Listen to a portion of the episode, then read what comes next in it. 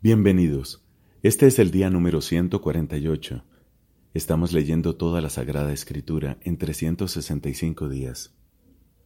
Hoy tenemos textos del segundo libro de Samuel, del libro de los Salmos y del Evangelio según San Marcos.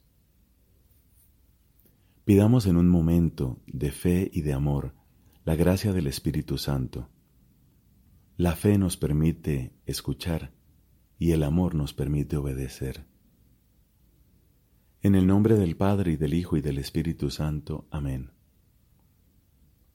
Del segundo libro de Samuel, capítulo 19. El rey se estremeció, subió a la habitación que estaba arriba de la puerta y se puso a llorar. Y mientras iba subiendo decía, Hijo mío, Absalón, hijo mío, hijo mío, Absalón. Ah, si hubiera muerto yo en lugar de ti, Absalón, hijo mío. Entonces avisaron a Joab. El rey llora y se lamenta por Absalón.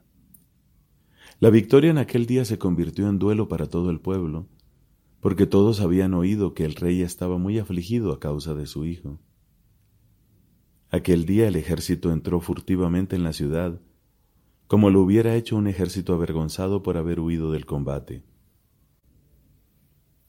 Mientras tanto, el rey se había cubierto el rostro y gritaba, Absalón, hijo mío, Absalón, hijo mío, hijo mío. Joab fue adentro a ver al rey y le dijo, Hoy has cubierto de oprobio el rostro de tus servidores, esos que hoy han salvado tu vida y la vida de tus hijos y tus hijas, de tus mujeres y concubinas, porque tú amas a los que te odian y odias a los que te aman. Sí, hoy has puesto de manifiesto que para ti no valen nada ni los jefes ni los soldados. Seguro que si hoy Absalón estuviera vivo y todos nosotros muertos, a ti te parecería una cosa justa Ahora levántate y ve a dar una palabra de aliento a tus servidores. Porque si no sales, juro por el Señor que esta noche no quedará nadie contigo. Y es así que será para ti una desgracia, peor que todas las que has soportado desde tu juventud hasta ahora. Entonces el rey se levantó y fue a sentarse a la puerta.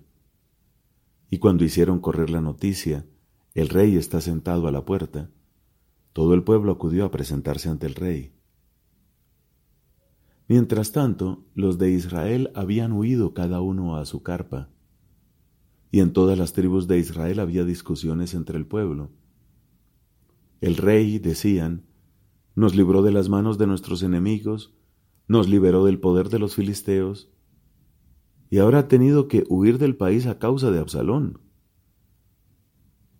Pero Absalón, al que habíamos ungido para que fuera nuestro jefe, ha muerto en el combate.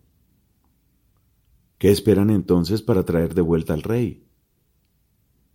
Y lo que se decía en todo Israel llegó a conocimiento del rey. Entonces el rey David mandó decir a los sacerdotes Sadoc y Abiatar, hablen en estos términos a los ancianos de Judá.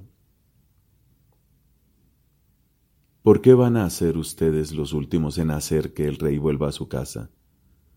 Ustedes son mis hermanos de mi propia sangre, no pueden ser los últimos en hacer que vuelva el rey. Y a Amasá le dirán, ¿no eres tú de mi misma sangre? Que Dios me castigue una y otra vez si tú no ocupas para siempre el lugar de Joab, como jefe de mi ejército. Así el rey se ganó el corazón de todos los hombres de Judá, como el de un solo hombre, y ellos le mandaron decir, Vuelve, tú y todos tus servidores. El rey emprendió el camino de regreso y llegó hasta el Jordán. Los de Judá, por su parte, habían ido a Gilgal para recibirlo y ayudarlo a pasar el Jordán. Simei, hijo de Gerá, el benjaminita de Bahurim, se apresuró a descender con los hombres de Judá al encuentro del rey David, llevando consigo a mil hombres de Benjamín, Siba el servidor de la casa de Saúl, y con él sus quince hijos y sus veinte servidores, bajaron prontamente al Jordán antes que el rey, y cruzaron el vado para hacer pasar a la familia del rey y complacer todos sus deseos. En cuanto a Simei, se arrojó a los pies del rey cuando éste iba a cruzar el Jordán y exclamó, Que el rey no me tenga en cuenta la falta, no te acuerdes de la falta que cometió tu servidor el día en que el rey mi señor salía de Jerusalén. No le des importancia, ya que tu servidor reconoce su pecado. Por eso, hoy soy el primero de toda la casa de José que ha bajado al encuentro de mi señor el rey. Entonces intervino Abisai, hijo de Zeruyá, y dijo, ¿No va a morir Simei por haber maldecido al ungido del Señor? Pero David replicó, ¿Qué tengo que ver yo con ustedes, hijos de Zeruya, para que hoy se comporten como adversarios míos? Hoy nadie será condenado a muerte en Israel. ¿No estoy acaso ahora seguro de ser el rey de Israel? Luego el rey dijo a Simei, Tú no morirás. Y se lo juró. También Meribal, hijo de Saúl, bajó al encuentro del rey. No se había cuidado los pies, ni arreglado el bigote, ni hecho lavar la ropa, desde el día en que el rey partió de Jerusalén hasta que volvió sano y salvo. Apenas llegó de Jerusalén para recibir al rey, éste le dijo, ¿Por qué no has venido conmigo, Meribal? Él respondió, Rey, mi señor, he sido traicionado por mi servidor porque yo había pensado, voy a ensillar el asno para montar en él e irme con el rey, ya que estoy lisiado. Pero él me calumnió ante mi señor el rey. Sin embargo, tú eres como un ángel de Dios. Trátame entonces como mejor te parezca. Porque toda la casa de mi padre no merecía de parte de mi señor el rey nada más que la muerte. Y a pesar de todo tú me has admitido entre tus comensales ¿Qué derecho tengo todavía de reclamar algo al rey? El rey le respondió, ¿Para qué vas a añadir nuevas razones? Ya lo he decidido, tú y Sibá se repartirán las tierras. Meribal dijo al rey, que él se quede con todo, puesto que mi señor el rey ha vuelto a su casa sano y salvo. Barzilai, el de Galaad, había bajado de Roglim y había pasado con el rey el Jordán para despedirlo junto al río. Barzilai era muy anciano, tenía ochenta años, y había abastecido de provisiones al rey durante su permanencia en Mahanaim, porque era un hombre de muy buena posición. El rey le dijo, Sigue adelante conmigo, y yo me ocuparé de tu sustento en Jerusalén. Pero Barzillai respondió al rey, ¿Cuántos años más voy a tener de vida para que suba contigo a Jerusalén? Ya tengo ochenta años, no puedo distinguir lo bueno de lo malo, ni saborear lo que como o lo que bebo, ni oír la voz de los cantores y cantoras.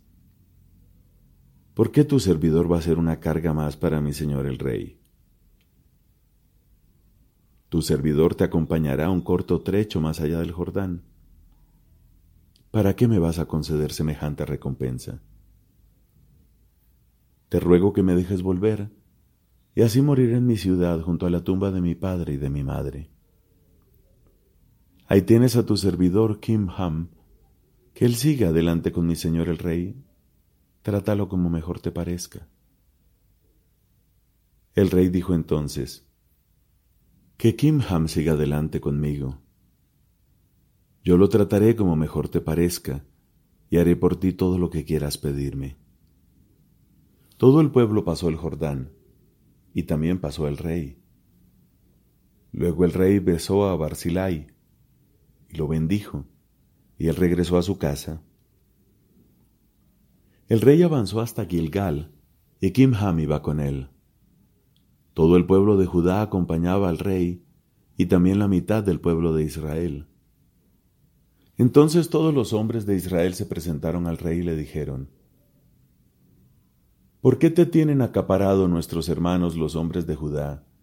Y han sido ellos los que hicieron cruzar el Jordán al rey a su familia y a todos los hombres que estaban con David. Los hombres de Judá respondieron a los de Israel, es porque el rey está más cerca de nosotros. ¿Por qué se van a irritar a causa de esto? ¿Acaso hemos comido a costa del rey o él nos ha concedido algún privilegio? Pero los hombres de Israel replicaron a los de Judá, Nosotros tenemos sobre el rey, incluso sobre David, diez veces más derechos que ustedes. ¿Por qué nos han relegado? ¿No fuimos nosotros los primeros en proponer que volviera nuestro rey? A esto respondieron los hombres de Judá con palabras aún más duras. Palabra de Dios. Te alabamos, Señor. Salmo número 140 Del maestro de coro, Salmo de David. Líbrame, Señor, de la gente malvada. Protégeme de los hombres violentos, de los que solo piensan en hacer el mal y provocan discordias todo el día ellos afilan su lengua como serpientes, en sus labios hay veneno de víboras. Defiéndeme, Señor, de las manos del impío, protégeme de los hombres violentos, de los que intentan hacerme tropezar y han tendido una red ante mis pies. Los prepotentes me han ocultado trampas y lazos, me han puesto acechanzas al borde del camino. Pero yo digo al Señor, Tú eres mi Dios Escucha, Señor, el clamor de mi súplica. Señor, mi Señor, mi ayuda poderosa, recubre mi cabeza en el momento del combate. No satisfagas los deseos del malvado, ni dejes que se cumplan sus proyectos. Que no levanten cabeza los que me asedian, y su maledicencia los envuelva. Que se acumulen sobre ellos carbones encendidos, que caigan en lo profundo y no puedan levantarse que los difamadores no estén seguros en la tierra y la desgracia persiga muerte al violento. Yo sé que el Señor hace justicia a los humildes y defiende los derechos de los pobres. Sí, los justos darán gracias a tu nombre y los buenos vivirán en tu presencia. Padre, te da gloria a tu Hijo en el Espíritu Santo, como era en el principio, ahora y siempre, por los siglos de los siglos. Amén.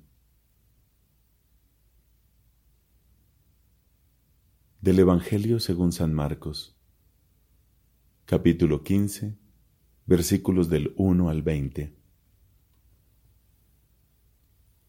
En cuanto amaneció, los sumos sacerdotes se reunieron en consejo con los ancianos, los escribas y todo el Sanedrín.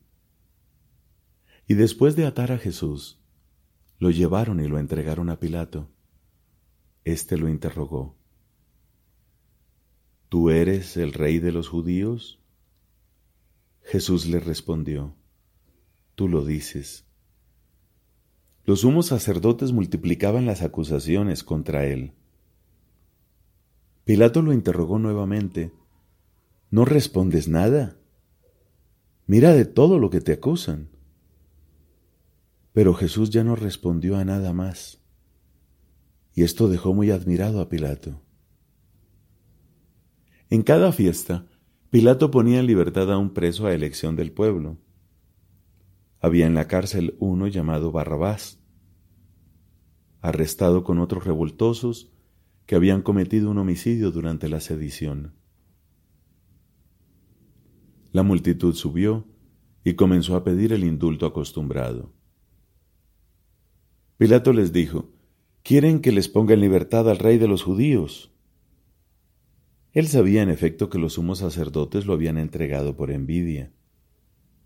Pero los sumos sacerdotes incitaron a la multitud a pedir la libertad de Barrabás. Pilato continuó diciendo, ¿Qué debo hacer entonces con el que ustedes llaman rey de los judíos? Ellos gritaron de nuevo, Crucifícalo. Pilato les dijo, ¿Qué mal ha hecho? Pero ellos gritaban cada vez más fuerte, Crucifícalo. Pilato, para contentar a la multitud, les puso en libertad a Barrabás y a Jesús, después de haberlo hecho azotar, lo entregó para que fuera crucificado. Los soldados lo llevaron dentro del palacio al pretorio y convocaron a toda la guardia. Lo vistieron con un manto de púrpura, hicieron una corona de espinas y se la colocaron. Y comenzaron a saludarlo. Salud, rey de los judíos. Y le golpeaban la cabeza con una caña, le escupían y doblando la rodilla le rendían homenaje. Después de haberse burlado de él, le quitaron el manto de púrpura y le pusieron de nuevo sus vestiduras. Luego lo hicieron salir para crucificarlo. Palabra del Señor. Gloria a ti, Señor Jesús.